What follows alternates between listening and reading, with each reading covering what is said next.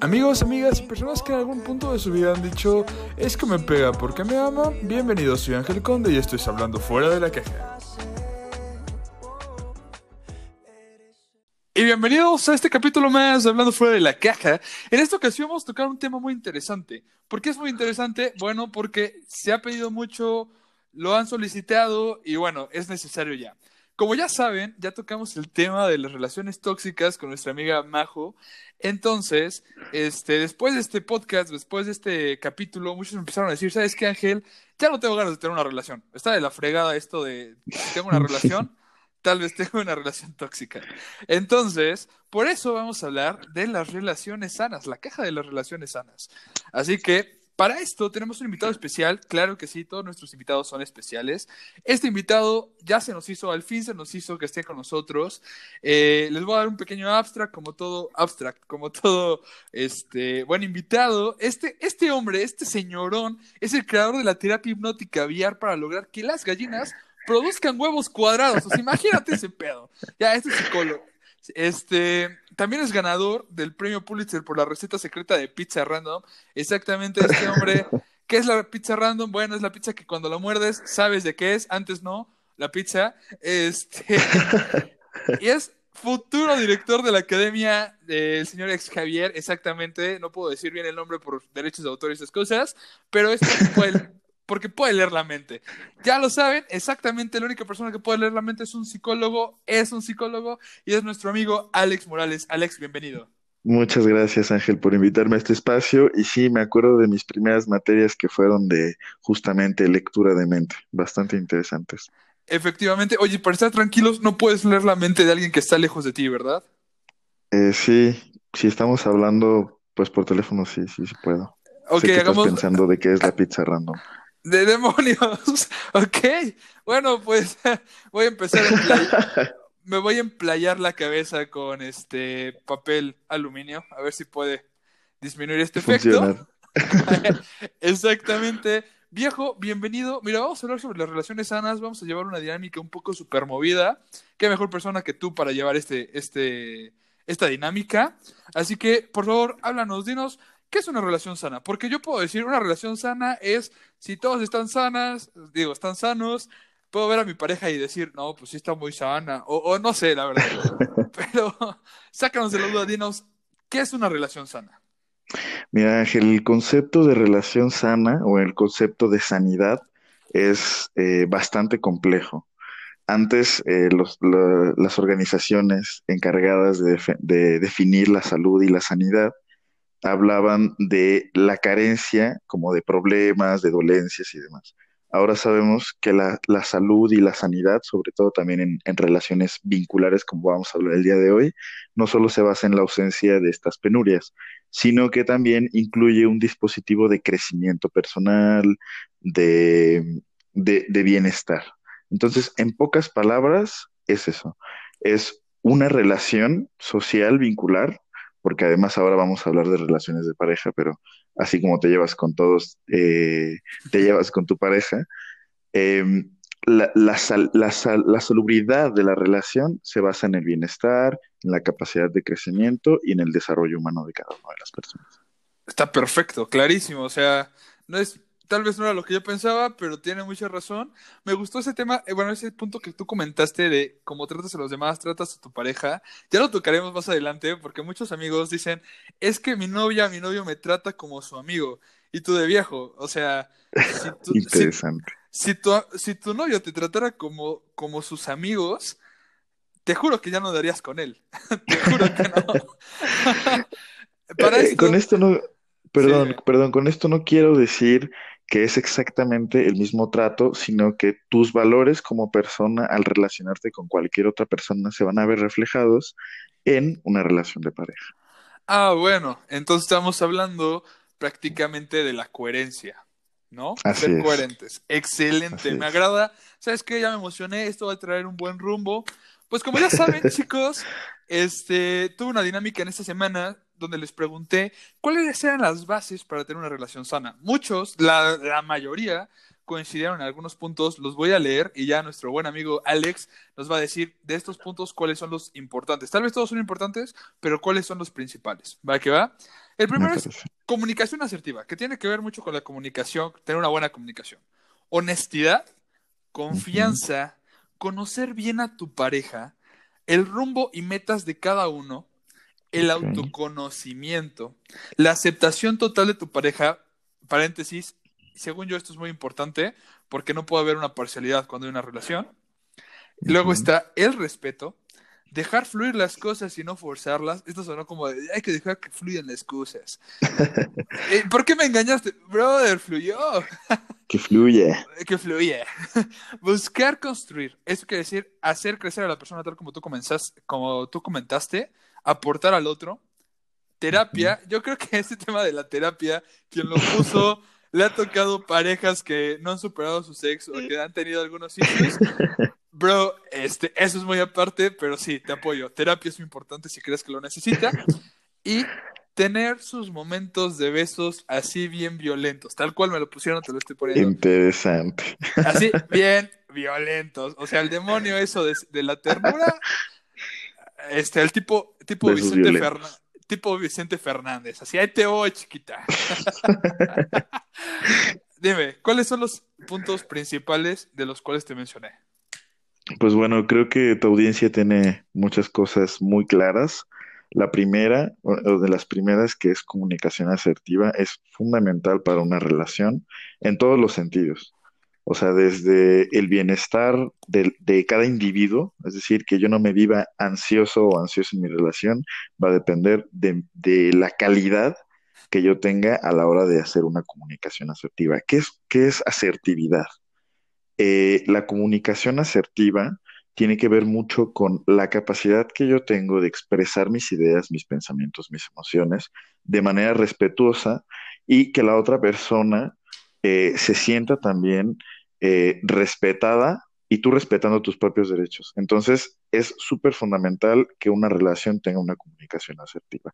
La honestidad, bueno, viene también de, una cuestión ética, de valores y demás, que creo que es súper, súper importante. De repente nos da un poquito de huevo decir, ay, la honestidad es importante en una relación, pero pues sí, o todo el tema, el tema de, de la honestidad con uno mismo, de revisar cómo cómo me siento el día de hoy, si sigo estando atraído o atraída por esta persona. Serme honesto me va a ahorrar muchísimos, muchísimos problemas. Ahora, me voy a, la otra parte contrastante que es los besos violentos. Quiero tomar esto como, como una referencia a que dentro de una relación es importante el contacto corporal, el contacto sexual, ¿por qué no tratarlo desde esa manera? Y bueno, aquí quiero hacer un paréntesis. Eh, voy a permitirme hablar y también invitarte a hablar de la sexualidad eh, en este programa con muchísima responsabilidad, con muchísimo respeto. No estamos haciendo apología de nada, pero sí que vamos a hablar desde una perspectiva científica, psicológica, sociológica y antropológica de la importancia de la sexualidad en una relación. Entonces, lo tienen claro tus, tus, tu público, pero aquí hay una cosa también que me, me salta un poquito del tema este en el que te detuviste, de decir, hace falta terapia. Eh, es, que es complicado. La terapia serviría de alguna manera si previamente a tener una relación tú vas a, un proceso terapéutico y te exploras, te autoconoces, como bien dijeron, y, y, te aceptas, ¿no? Pero realmente eh, tenemos que aprender, y si esto lo está diciendo un psicólogo, tenemos que aprender a que la persona que, es un agente de cambio por sí misma es la, persona como tal, ¿no? Entonces, no necesitamos terapia como, como valga la redundancia, como una necesidad eh, básica para estar en un estado de bienestar. Es recomendable eh, llevar un proceso terapéutico, pero sí que la finalidad de la terapia es brindar al paciente o al cliente o a la persona que está enfrente de ti, eh, brindarle de herramientas, entonces, si tu relación está siendo conflictiva en X o Y, puede ser desde los procesos de comunicación hasta los procesos de relaciones sexuales, eh, hasta los procesos con, con, la familia de la otra persona, es recomendable ir a una psicoterapia de pareja. Pero reitero, no es necesaria para llevar una buena relación, ya que los cimientos de una buena relación pueden construirse sin tener que ir a terapia. Ok, partiendo de lo que tú comentaste, estoy completamente de acuerdo contigo. La comunicación es vital, ¿sabes? ¿Por qué es vital? Porque hasta donde yo tengo entendido, nosotros los hombres no tenemos la capacidad de leer la mente. O sea, cuando preguntamos, oye, ¿qué tienes? Nada. Para, tú me dices nada, yo te digo, ok. Y entonces nosotros respondemos, o sea, cuando las chicas nos preguntan, oye, ¿qué tienen? Nada, ustedes creen que tenemos algo. Y entonces ahí se, se crea un, un, golpe enorme porque hay una falta de, de, comunicación asertiva. O sea, si tú te sientes triste, es muy fácil decirle a tu pareja, ¿sabes qué? Me siento triste porque no sé, este, no me dijiste bebé cada cinco minutos. Yo no sé. Porque no me llevaste cada... Exacto, porque no me, no me pasaste la salsa verde cuando fuimos por los tacos. O sea, no sé. Sí. Pero la honestidad.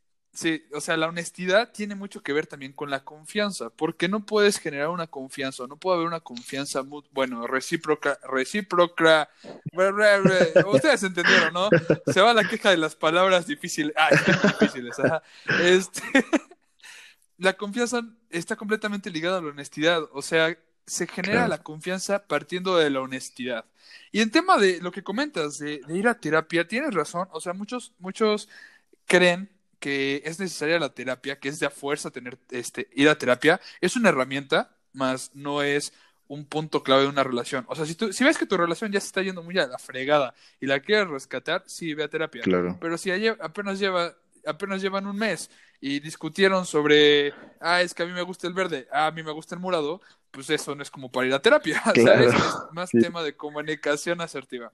Ahora, déjame, déjame dejar algo medio claro, o sea, para aclarar, se me salió el gallo, para aclarar algo, para, para aclarar algo, este, y podamos partir de ahí este, hacia las preguntas. Uh -huh. Cuando comentas que es necesario eh, una cercanía física, una interacción física, uh -huh. ¿es obligatorio o es este completamente necesario una interacción sexual? ¿A qué me refiero con esto? Si estás en un noviazgo a, a, huevo, por así decirlo, a producto de gallina cuadrada. este es, es, necesario, es necesario que haya intimidad para que, para que siga la, la relación. Ojo, po muchos pueden tomar en cuenta que la intimidad se refiere a relaciones sexuales. Por okay. favor, aclara esto sobre es necesario tener relaciones, es necesario una intimidad, es necesario un contacto físico, porque a ver, hay, hay parejas que son muy tímidas, son, se sienten cómodas cuando están con otra persona, pero su único contacto es, no sé, se agarran de la mano y ya es todo, ¿sabes? Por favor, aclara este punto y ya nos vamos a las preguntas. ¿Para qué va? Perfecto. Pues bueno, me gusta, antes de, de comenzar a, a, tratar estos temas, me gustaría hacer un pequeño paréntesis rapidísimo. Eh, tanto hombres como mujeres tenemos esta dificultad de comunicación. ¿No? Es súper típico el que tienes nada, ¿no? Como el que decías, pero también es muy, muy común que los hombres tengamos también ciertas dificultades por cuestiones de género de la sociedad al expresar nuestras emociones. Entonces, bueno, ahí nada más quería eh, también hacer un, eh, un, pequeño paréntesis, ¿no? Porque las mujeres que nos escuchan van a decir, ay, sí, los hombres sí se comunican bien, ¿no? Entonces, bueno. Obviamente. Obvio. ¿De, ¿De, quién, ¿De quién es el podcast? Ah, entonces, no, no es cierto. Pero bueno, regresando a, a, la cuestión sexual, bueno, vamos a, a dividir eh, prácticamente este, este pequeño bloque en, en dos. Vamos a comenzar con la premisa de que todos nosotros somos seres sexuales, de que cualquier comportamiento es un comportamiento eh, no sexuado, pero sí sexual. ¿Por qué? Porque somos un organismo biológico con genitales, con identidad sexual, con, eh, con un, una expresión que se ha, eh, se ha fundado a través de nuestra experiencia sexual como tal. ¿no? Esa es la premisa. Entonces, a partir de ahí, podemos decir eh, que la sexualidad es súper, súper, súper importante en una relación. Eh, aquí tocaste tú un término bastante interesante que es intimidad. La intimidad eh, sí, sí se entiende como sexo, ¿Pero por qué? O sea, se ha llevado a través de un proceso en el que la palabra intimidad significa sexo, porque sí, se necesita tener intimidad. Desgraciadamente, ahora en las relaciones eh, actuales de este siglo XXI, me estoy escuchando muy viejito, pero carecen de intimidad, carecen de responsabilidad afectiva, carecen de todas estas cuestiones. Y sí, necesita haber un contacto sexual. Con esto no me estoy refiriendo a coital, que es como tal una relación, como se entiende una relación sexual. ¿A qué me refiero con que hay que vivir una vida sexual desde una relación amorosa? Eh, es sexual desde el momento en que nos tomamos las manos. Es sexual desde el momento en que yo hablo con la otra persona. Porque siempre está implícito eh, esto que te vengo comentando, ¿no? El, nuestro desarrollo de identidad de género, incluso a partir de nuestra propia sexualidad. Y bueno, ya hablando como tal de las relaciones sexuales, al final es que es una necesidad. Puedes eh, eh, empatarlo con tus valores, ¿no? De la castidad, de, del celibato y demás, no está peleada una sexualidad, porque muchas veces la gente escucha sexualidad y dice, ay, ¿qué me estás queriendo decir? Que vaya y folle con todos y todas, ¿no? Promiscuidad. ah, qué español, qué español, que folle. Que folle. ¿Y qué comiste? Follo con patatas. no, ya. Pizza. No, pizza. Exacto, no, ya, perdón, chiste, ah, chiste malísimo, dale, dale. E-, entonces, eh, no es eso, la invitación no es a que se viva una, viva una vida sexual eh, no responsable. Todo lo contrario. Que a través de la vivencia de la sexualidad en la pareja se puedan desarrollar otras cosas. Hoy en la mañana estaba leyendo un artículo de Ecology Today que habla, dice tres pasos, esto sí es como súper de ahora, ¿no? Todos queremos leer los pasos, los tips, la receta, pero son tres pasos para tener una mejor interacción sexual. ¿Adivinas, ¿Adivinas cuáles son, Ángel? ¿Qué te imaginas que son? Este, una buena interacción sexual, yo digo que comunicación. Ajá. la segunda es comprensión y la tercera es lanzarte a todo sin miedo. Exacto, no, ilumínanos, por favor. Pues bueno, eh, justo como tú dices, la comunicación es, es prácticamente el, el primer paso. ¿No? Eh, aquí quiero hacer un, pequeño, una pequeña pausa porque pues muchos de repente dicen, ¿qué onda? ¿Cómo que la comunicación es importante en el sexo? Sí, sí es importante. ¿De qué manera en la que tú puedes explorar a tu pareja corporalmente o emocionalmente y esta persona se siente o no cómoda o, incómoda, ¿no? Entonces muchas veces hombres y mujeres nos vivimos en, en una sexualidad eh, pues sí, a medias, porque no podemos expresar qué es lo que, lo que nos gusta, lo que no nos gusta, lo que preferimos, em, todas estas cuestiones que vienen a partir de una expresión comunicacional. Sí, claro. también no, se la vuelen y, y, cuando estén hablando con su pareja, no, a mí me gusta vestirme de hot dog y que, y que me y, que no, no sé, no sé, o sea, hay gente rara, ¿sabes? Hay gente muy rara sobre estos temas. Este, hay personas que tienen sus, sus diferentes issues. Y partiendo de lo que tú comentas, que es muy interesante, gracias por aclarar este punto, porque mira, si le dices, no, es que este, estábamos compartiendo un momento íntimo. Un momento íntimo puede ser un intercambio de sentimientos y, no, y, y, con la ropa puesta, ¿sabes? Totalmente. pero, pero partiendo de estos temas, de, este, de esta primicia, mejor dicho, vamos a resolver las dudas que han surgido respecto a una relación sana. La primera, te van a hacer dos preguntas seguidas, ¿vale? Así que prepárate. ¿Las relaciones sexuales pueden destruir un noviazgo? Y aunado a esta pregunta, ¿cómo evito que mi relación se convierta solo en sexo? Ok. ¡Pum! Eso es, eso es algo muy... Eh, esto es algo muy, muy importante porque es muy normal, es muy normal, bueno, no es muy normal, pero sí he escuchado mucho que empiezan un bonito noviazgo y madres, o sea, se terminan como dos desconocidos porque en vez de compartir momentos a solas, donde pueden hablar, donde pueden comunicarse, donde pueden así, todo lo resuelven en la cama, todo lo comunican en la, en, la, en la cama, por así decirlo, para no decir intimidad, en la cama, que es algo, un acto, un acto en vez de que sea un acto, este, ¿cómo te digo?, integral, es un acto únicamente corporal, ¿sabes? Entonces ahí yo siento que se corta la conexión de la pareja y ya no trasciende. Por favor, Venga, las preguntas. Interesantísimo, interesantísimo. Es una preguntaza porque es una cuestión que sí es común. Eh, todos conocemos el famosísimo, famosísimo sexo de reconciliación, pero ojo, puede ser bastante peligroso ya que se puede hacer un vicio. Eh, ¿De qué manera? Mi pareja y yo siempre nos peleamos, siempre hay una situación estresora, siempre hay una discusión de mala comunicación y demás a partir de esta molestia vamos y tenemos sexo y por una cuestión incluso neurocientífica, neuronal, se sabe que eh, genera bienestar porque hay eh, hormonas, hay químicos en tu cerebro que te hacen tener esta sensación de decir, ok, ya todo está bien, te amo, ya no hay que pelearnos y todo esto, ¿no? Pero ¿qué es lo que pasa? Que nuestra conducta se puede condicionar a eso y en un futuro vamos a estar buscando de manera inconsciente, esto es muy importante también, eh, eh, estaremos buscando conflictos para tener sexo. Sí, sí, sí me entiendo. Sí, sí me, me imagino así, tipo, llegas a casa de tu novia y le dices, no me gusta ese suéter. Y ella dice, ¿sabes qué?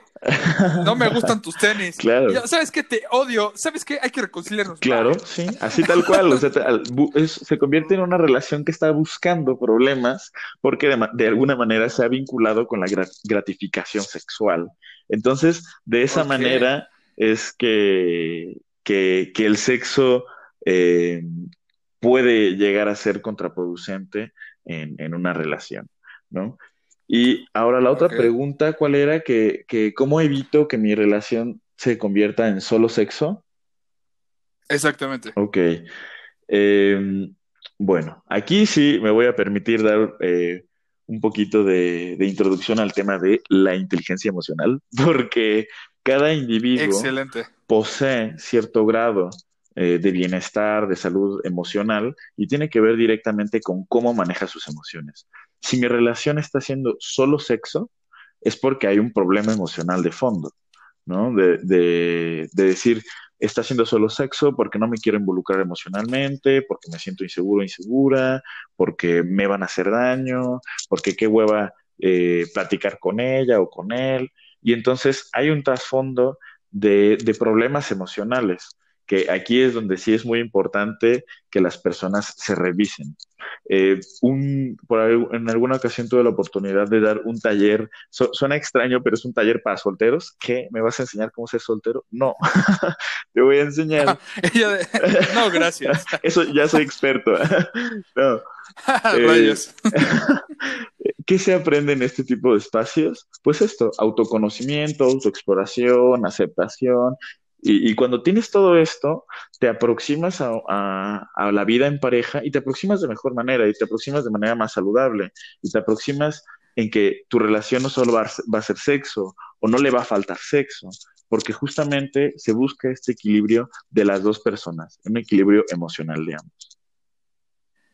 Excelente. Mira, partiendo de la inteligencia emocional, lo que tú comentas, eh, ¿qué tanto tiene que ver la madurez en una relación? O sea, yo, yo, desde mi punto de vista, yo siento que tiene que ver demasiado. ¿Por qué? Porque si no tienes cierto nivel de madurez, tarde o temprano, pues los va a terminar arrastrando esta, esta, esta carencia, ¿sabes? Ahorita ya nos vas a explicar más o menos qué tiene que ver la inteligencia emocional con la madurez y por qué es necesaria la madurez o qué rayos es la madurez. O sea, no quiere, según yo, la madurez no viene con los años, porque puedes tener 30 años, pero ser completamente inmaduro, pero también puedes tener 21 años y no tener la madurez proporcional a los 21 años, ¿sabes? Entonces, por favor, háblanos sobre eso, ilumínanos, grande y poderoso Alex. Con mis poderes o al menos grande. Con tus poderes mentales, pues profesor Alex. Pues bueno, Ángel, efectivamente, cuando nosotros nos referimos a el término de madurez, nos estamos refiriendo a la madurez emocional, ¿no? Porque hay madurez física y todo esto, ¿no? Pero cuando decimos que esta persona es madura, estamos refiriéndonos a su madurez emocional. Y la madurez emocional tiene dos componentes principales. Como bien dices, uno es el grado de inteligencia emocional que esto significa cómo identifico mis emociones, cómo las expreso, eh, cómo me comunico y demás, ¿no? Y la otra es la responsabilidad. Ya parezco este profesor de cívica y ética, pero la responsabilidad es muy, muy importante para, un, para una persona que quiere eh, construir la madurez. ¿Qué es la responsabilidad? Pues bueno, así como dice la palabra, la capacidad y, y yo diría una cualidad que también se goza de responder de ahí la palabra responsabilidad, de poder responder a las necesidades de mi mundo externo y del mundo interno. Entonces, cuando tú te haces responsable de lo que estás sintiendo, de que, bueno, a lo mejor y tengo daddy issues o mommy issues, pues yo estoy siendo responsable de eso y no vengo y te lo embarro en la relación, ¿no? Edipo, Electra. Dale, mi ingeniero que... ¡Demonios! ¿Qué? qué gusto. Que... ¿Saben qué, chicos? Hasta, hasta aquí, hasta el, aquí el episodio del día de hoy. Un Gracias a Dios. pues sí, eh, eh, prácticamente es eso. En psicología le llamamos complejo de Edipo. Eh, en psicoanálisis también para la mujer no es Electra, es de Edipo también. Pero definitivamente, o sea, ah, okay, okay. yo tengo un chingo de problemas con quien sea y me, me, me comprometo a una relación y termino embarrando a la otra persona, ¿no? Entonces, pues a eso se refiere, Ángel, la madurez, la madurez emocional, la capacidad de responder, la capacidad de expresar mis emociones. Suena difícil, chicos, pero en serio que es eh, más fácil de lo que creen si ustedes empiezan a echarse un clavado a sí mismos. Exactamente, estoy completamente de acuerdo contigo. Porque mira, la madurez es también, bueno, desde mi punto de vista, sirve mucho como una especie de tal vez lentes, ¿sabes? Uh -huh. Por, sobre los cuales o con los cuales puedes ver la realidad que te rodea. Por ejemplo, si tienes cierta madurez, ves la realidad de una forma, pero si tienes una madurez un poco más desarrollada, la ves de una forma más cruda, por así decirlo. No es malo, no es malo, uh -huh. pero eres un poco más realista.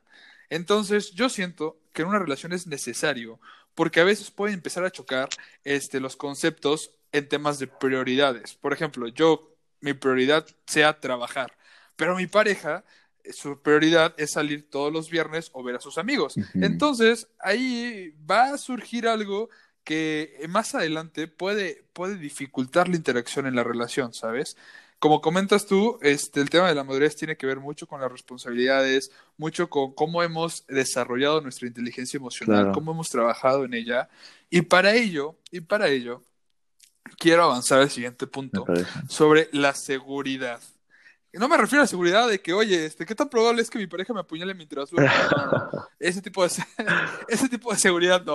Y si tienes dudas sobre eso, escapa, huye. No, huye, no, no debes de tener esas dudas, huye.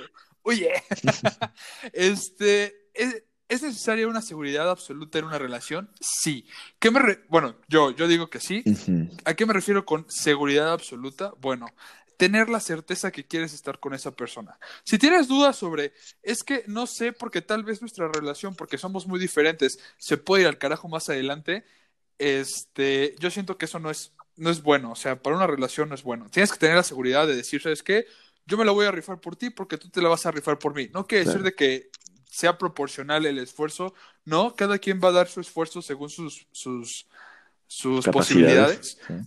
sus capacidades, obviamente, pero es, la seguridad se refiere a, yo me estoy lanzando de lleno porque tú lo vales. Entonces yo espero que tú te lances de lleno de acuerdo a tus posibilidades porque pues yo lo valgo. ¿Sabes? Si hay una incógnita, si hay una inseguridad, si no hay una certeza, puede llegar a fastidiar la relación. Es desde mi punto de vista de un ingeniero que pasó casi cinco años este, viendo matemáticas, tipo, tipo de cosas. Ahora viene este, el punto de vista de un psicólogo respecto a una relación sana. Venga. Pues, mira, aquí también de nuevo eh, podemos contrastar, tener un contraste. La primera es, sí, seguridad de uno mismo, de decir, órale, me aviento, ¿no? Como tú estás es súper, súper importante saberse seguro en una relación, seguro de, de, los celos, tener la seguridad de que estamos en una relación y de que es bello y que nos aporta y que nos ayuda a crecer y todo. Pero también hay una parte que es pues estrictamente filosófica y, y que es bastante bella, yo encuentro mucha belleza también en, en este tema, es que, que, bueno, la certeza, la seguridad eh, 100% no existe. No existe en ningún lugar. Y en una relación también dista de existir. Es decir, yo en una relación no puedo tener seguridad absoluta de la otra persona. Voy a poner un, un panorama, ¿no? Está, estamos... No, God! No, God, please, no! No! No! No! Exacto. Eh, voy a poner música de fondo. Turun, tutun, tu, turu, tu, turu.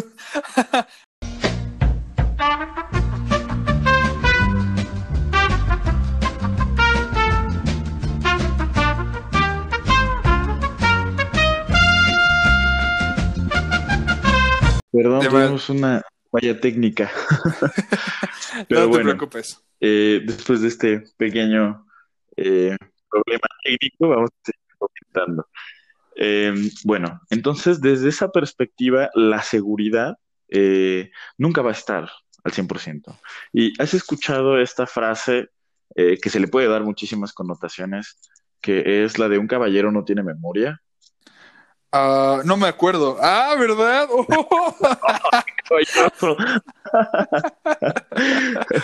Sí, Buena sí, esa, buena esa. Pues esta frase se puede analizar también ahora con el tema de la seguridad, ¿no? O sea, no me quiero meter aquí en temas de machismo ni de género, solo es una reflexión de la frase que eh, podemos hacer respecto a la seguridad. Esto, cu- cuando un caballero no tiene memoria, se dice, eh, no es porque te andes te metiendo en relaciones sexuales y no digas con quién, no, no, no. La frase hace alusión a que tú como hombre, yo diría como mujer también, eh, sin meternos en el término de la caballerosidad, eh, tienes a una persona enfrente y nunca la tienes segura. Y entonces no tenemos memoria y es la intención, como estar todo, cada, cada momento, día con día, intentando reconquistar a la persona, intentando, eh, por, justamente no la tenemos segura, intentando dar lo mejor de nosotros para que en una relación eh, se pueda crecer eh, los dos, ¿no? Entonces, la seguridad en ese punto, Ángel, pues eh, creo que es algo bello el no tenerla, porque eso también nos impulsa y nos motiva a que seamos pues mejores con nosotros mismos y mejores con la persona que tenemos. Efectivamente, estoy completamente de acuerdo con ello. Yo quiero agregar algo más. Miren, como comenta Alex, nunca va a existir una certeza absoluta, una seguridad absoluta que va a pasar algo. Pero si nosotros nos detenemos, no nos damos la oportunidad de aprovechar, de vivir, de disfrutar la relación por la falta de esa seguridad, entonces se genera un autosabotaje. Este concepto viene de Alex, me lo comentó antes, exactamente viene de un autosabotaje, porque tú mismo estás impidiendo que la relación crezca, estás impidiendo que Claro. este se disfrute y estás sembrando la semillita que más adelante va a generar una ruptura o algo peor, ¿vale? Entonces, ajá, dime, dime. Sí, perdón. Eh, nada más rápido decir que al final esta inseguridad se va a transmitir en cualquier ámbito de tu relación. O sea, en todos y cada uno de los ámbitos. Y como tú dices, te estás poniendo la pata tú solito, ¿no? Entonces Es- perjudica eh, la relación, sí, desde un principio. Inseguridades, problemas eh, de desconfianza y demás. Exactamente. Entonces, pues chicos, quítense los miedos, salgan de su caja de los miedos y láncense.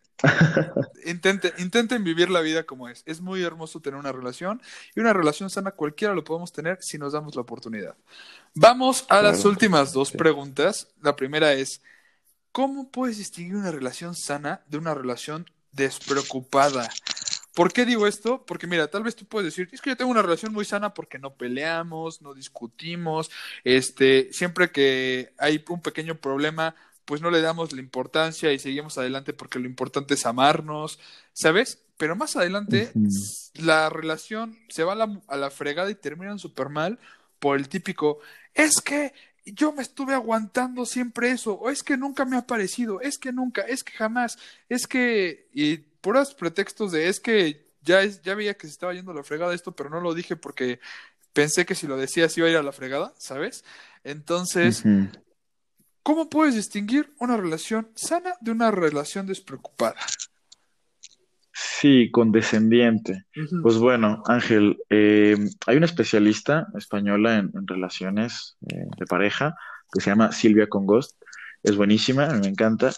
Y justo habla de esto, ¿no? De que una relación eh, condescendiente, de una relación, eh, vamos a decir así, complaciente para ambas personas, es una relación que termina siendo definitivamente insana.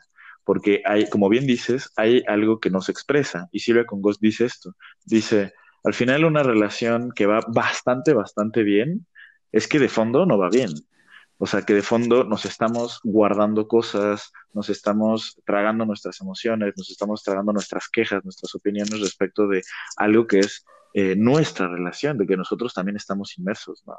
Entonces, la separamos bien fácil. Si tu relación lleva bastante tiempo siendo, entre comillas, perfecta, y, bastante tiempo sí, sí, es un, es un lapso, ¿no? O sea, tampoco es como que vamos bien un mes, este, ¿qué significa? No, o sea, no, no, no. Eh, si ya es una relación de tiempo y demás, y en uno, eh, seis meses, ocho meses no tienen ni un problema de nada en absoluto, es que alguien se está quedando callado.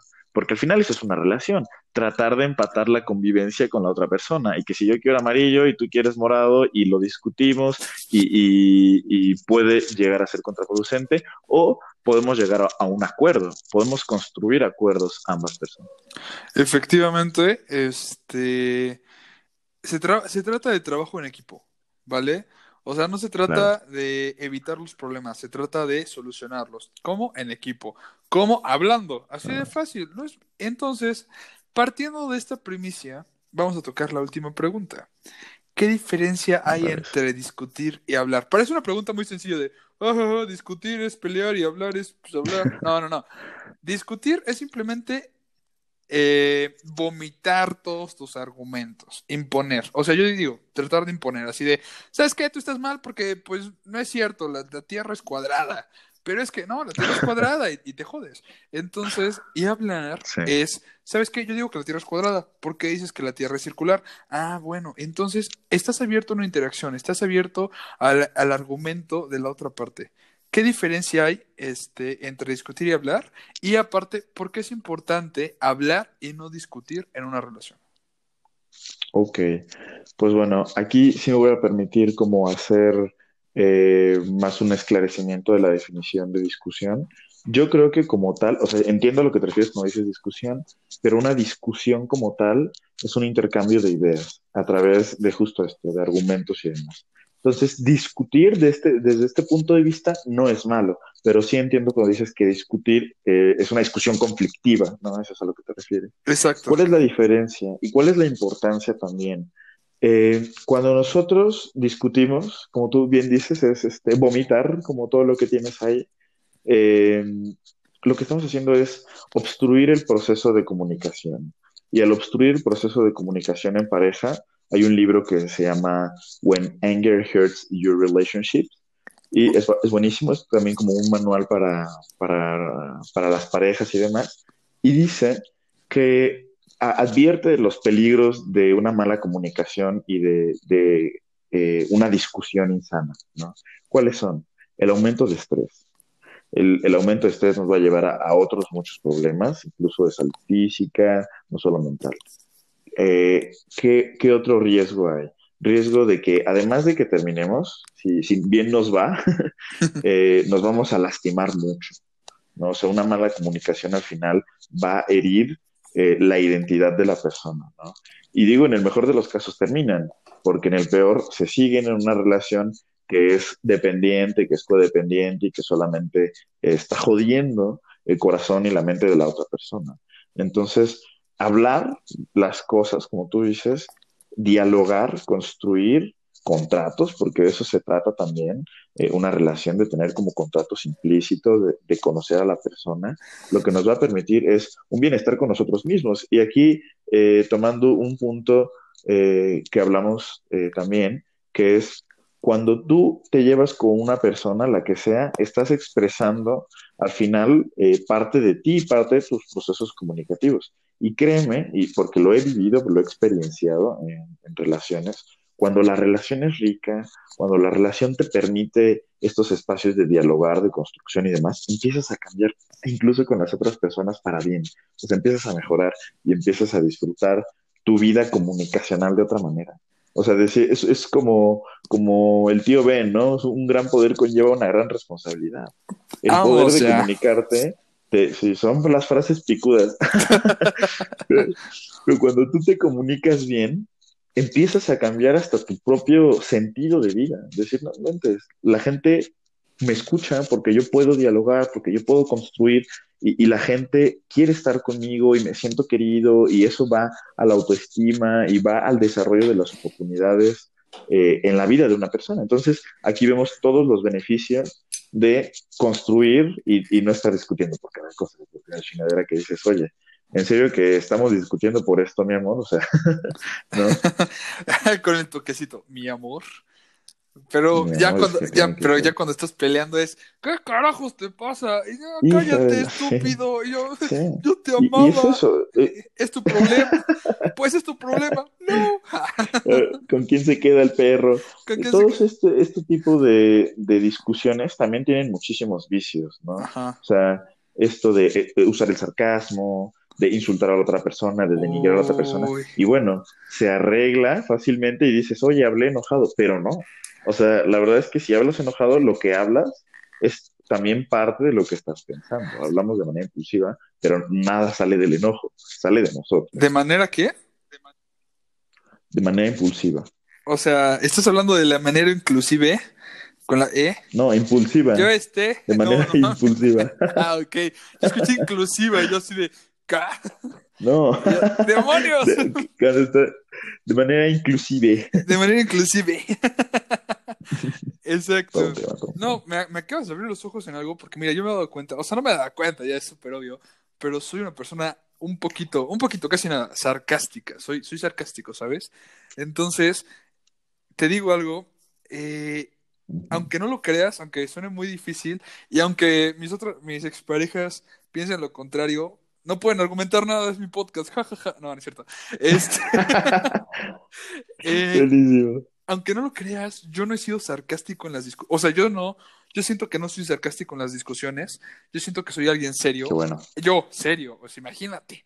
Me pongo serio cuando discutimos de manera constructiva. Señoras y señores, Ángel Conde, serio, aquí por primera vez, Exacto, y, y gratis, para que vean qué onda con eso. gratis. Sí, sí, sí. Entonces, este, tienes toda la razón en ese tema.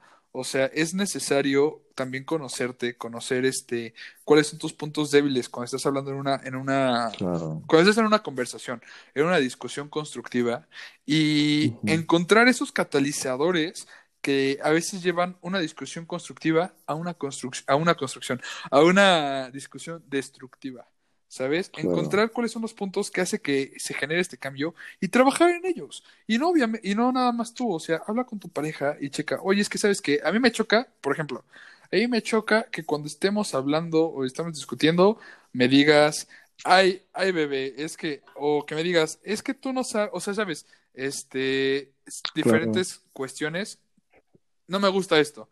Entonces, si no lo platican, Claro. involuntariamente la otra parte puede sacar esa cosa que no te gusta y ¡pum! das el brinco a la, a la discusión destructiva Claro.